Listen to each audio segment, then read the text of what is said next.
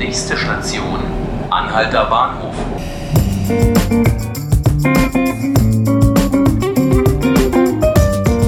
Hallo und herzlich willkommen zu 5 Minuten Berlin, dem Podcast des Tagesspiegel. Mein Name ist Felix Hackenbruch und ich gestehe lieber gleich zu Beginn, dass ich auch aus Süddeutschland komme. Nämlich so wie auch Boris Palmer. Der fühlt sich in Berlin nicht so wohl. Den Zeitungen der Funke Mediengruppe sagte er unlängst, wenn ich dort ankomme, denke ich immer, Vorsicht, sie verlassen den funktionierenden Teil Deutschlands. Davon kann man jetzt mal halten, was man möchte. Mit Blick auf das heutige Hauptstadtprogramm lässt sich aber festhalten, Berlin ist definitiv nicht wie Tübingen. Am Neujahrsmorgen war es, als ein 58-Jähriger absichtlich mit seinem Wagen in die SPD-Parteizentrale gerast ist. Im Wagen fand die Polizei später Glasflaschen und Benzinkanister. Offenbar hatte der Mann gehofft, sein Auto in Brand setzen zu können. Die Ermittler vermuten, er habe sich selbst töten wollen. An diesem Mittwoch beginnt nun der Prozess.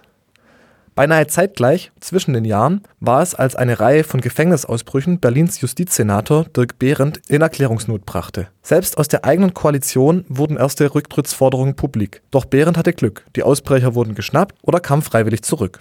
Damit sich diese Peinlichkeit nicht wiederholt, hat die Justizverwaltung sich Hilfe geholt. Zwei Berichte von externen Beobachtern wurden in Auftrag gegeben und auf einer Pressekonferenz wird der Justizsenator heute Vormittag gemeinsam mit der für den Justizvollzug zuständigen Leiterin Susanne Gerlach die Ergebnisse vorstellen. Eine Maßnahme habe ich aber schon vorab erfahren. Mit sogenannten Herzschlagdetektoren sollen in Zukunft Ausbrecher frühzeitig erwischt werden. Dabei kommt ein Notebook mit Kabeln zum Einsatz, das feststellen kann, ob sich in oder unter dem Auto Menschen verstecken. Wird der Motor abgeschalten, kann das Gerät den Herzschlag eines Menschen wahrnehmen. Weitere Maßnahmen wird Behrendt um 11.30 Uhr bekannt geben. Und dann noch ein Blick in die Bundespolitik. Am Freitag tritt Jens Spahn gegen Friedrich Merz und Annegret Kramp-Karrenbauer auf dem CDU-Parteitag in Hamburg um den CDU-Vorsitz an. Davor tritt er heute aber nochmal in seiner Rolle als Gesundheitsminister auf.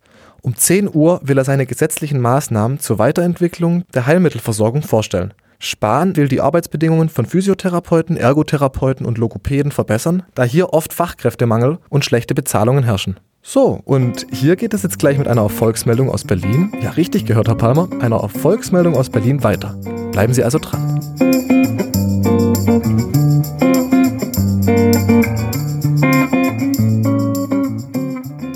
Und bei mir im Studio ist jetzt Alexander Fröhlich, Redakteur im Berlin-Ressort. Alex, schön, dass du da bist.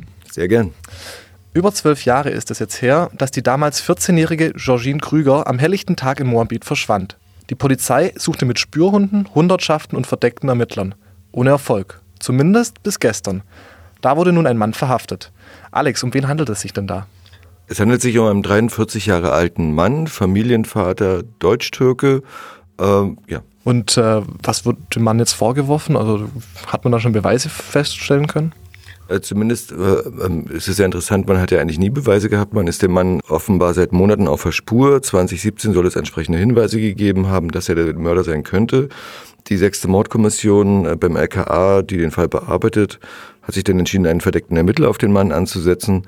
Und offenbar ist dieser verdeckte Ermittler diesem ähm, dem Verdächtigen sehr nahe gekommen. Jedenfalls hat die Staatsanwaltschaft angedeutet, dass Gespräche mitgezeichnet wurden und auf diesen Aufnahmen sei wohl zu hören, wie der Mann etwas über diese Tat sagt. Also die Staatsanwaltschaft hält sozusagen die Aussagen die, die auf den Aufzeichnungen für so stichhaltig und beweissicher, dass sie ihn heute verhaften ließ und dass auch ein, äh, ein Haftbefehl gegen ihn vorlag. Mhm. Und dann gibt's halt noch andere Hinweise. Kleine juristische Frage, ist sowas denn erlaubt, jemanden heimlich äh, abzuhören? Ja, es gibt zumindest in Deutschland in, in, ähm, nicht so ein hartes Beweisverwertungsverbot wie beispielsweise in den USA. Es gab ja so eine, so eine mehrere Fälle auch in Deutschland, wo Geständnisse unter Gewalt zustande kamen. Und es waren immer juristische Streitfälle.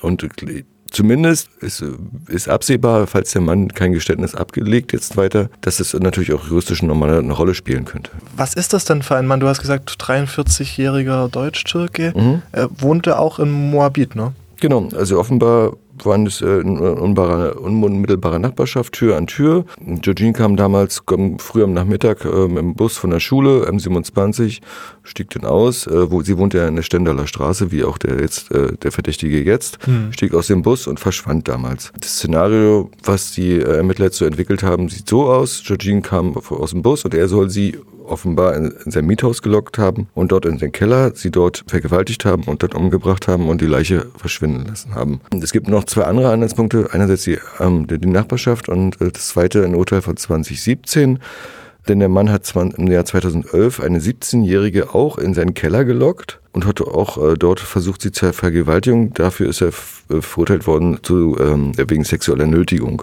weil es nicht umgesetzt wurde, die Tat. Also da gibt es mehrere Indizien, ähm, die die Ermittler übereinander gelegt haben und dann zum Ergebnis gekommen sind, dass es dringenden Tatverdacht gibt. Du hast gerade gesagt, er hat den Joschin vermutlich getötet. Äh, ist denn auch eine Leiche heute gefunden worden? Nein, eine Leiche ist nicht gefunden worden. Äh, die Ermittler sind sich auch nicht sicher, ob sie jemals eine Leiche finden werden, wenn der Mann nicht aussagt. Wir erinnern uns, es gab große Suchaktionen im Frühjahr in Brieselang im Hafenland, kurz hinter Spandau.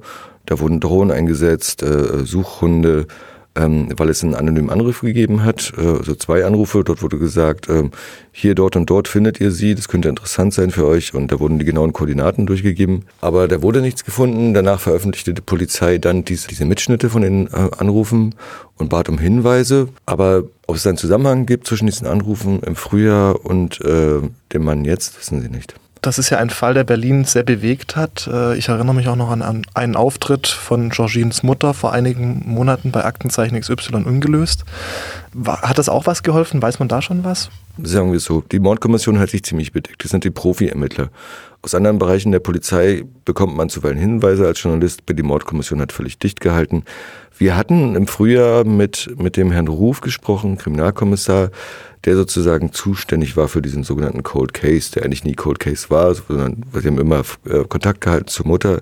Dieser Kriminalkommissar ist auch bei Aktenzeichen XY aufgetreten und der machte nicht den Eindruck, als hätte er, als wüsste er was oder es war Taktik und tat so, als hätten sie noch keine Spur. Jedenfalls werden sie der Mutter auch nicht gesagt haben, dass sie eine Spur haben. Die Mutter wurde erst heute früh darüber informiert. Es ist so schwierig einzuschätzen. Ich glaube, da ähm, die tricksen nicht, aber lassen sich da auch nicht in die Karten schauen, mhm, um natürlich die weiteren Ermittlungen nicht zu, ähm, äh, zu gefährden. Mhm. Mein Eindruck ist, ähm, die ersten Hinweise kamen 2017 auf den Mann, dann kam der verdeckte Ermittler und alles andere, wie die Absuche in Brieselang, wie mhm. auch äh, der Auftritt bei X Aktenzeichen XY kam danach und hatten damit nichts zu tun, waren aber vielleicht auch ganz gut äh, dafür, dass sich der Täter in Sicherheit äh, wiegen konnte. Alex, vielen Dank, dass du dir die Zeit genommen hast, von deiner Recherche zu berichten. Bitte sehr. Und auch wenn es ein trauriges Thema ist, war das ja doch wenigstens eine Erfolgsmeldung vielleicht heute. Das war es an dieser Stelle auch wieder von unserem Podcast. Vielen Dank fürs Zuhören. Alle Folgen hören Sie wie immer unter tagesspiegel.de oder Sie abonnieren uns auf Spotify oder iTunes. Mein Name ist Felix Hackenbruch und vielen Dank fürs Zuhören.